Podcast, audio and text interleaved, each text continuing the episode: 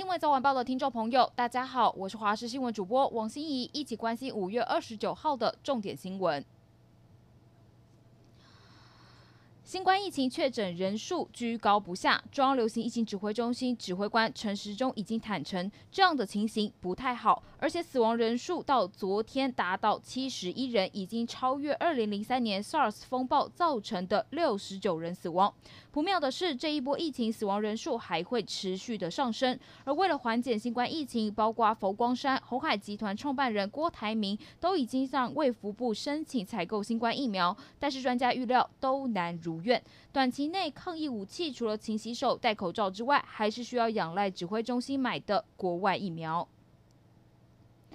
国内疫情持续延烧，已经连续十四天单日确诊百例以上。双北首长都喊出要进行第四级警戒兵推演练。而中央流行疫情指挥中心指挥官陈时中昨天虽然说下下棋不是一件坏事，而且据了解，指挥中心专家会议从来没有讨论过是不是要升第四级。但是有专家认为，新北市几个行政区岌岌可危，中南部新个案也此起彼落。未来如果又有热点像是万华一样严重，就就该考虑升到四级。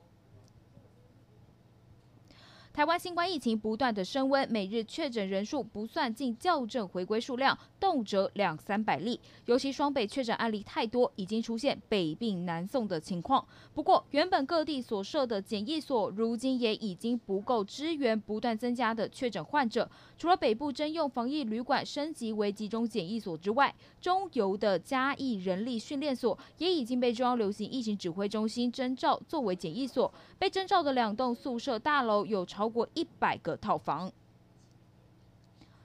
带您关心天气，中央气象局指出，今天锋面接近，全台都有雨势，中部以北有局部大雨。温度方面，中午前后，台南市、高雄市、屏东县近山区或是河谷高温超过三十六度，还是有些闷热。气象局表示，受到锋面接近以及西南风的影响，今天台湾各地的降雨几率都会提高。预计中部以北地区天气不稳定，有短暂阵雨或是雷雨，并且要留意可能有局部的较大雨势。而南部以及东半部地区也会有局部的雨势。温度方面，北部以及东半部高温大约二十八到三十二度，中南部大约三十二到三十四度。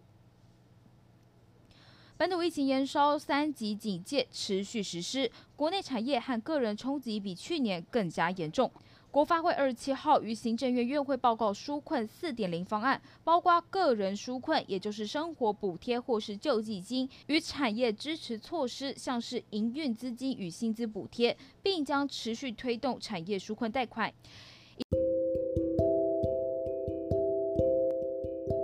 以上就是这一节新闻内容，非常感谢您的收听，我们明天再会。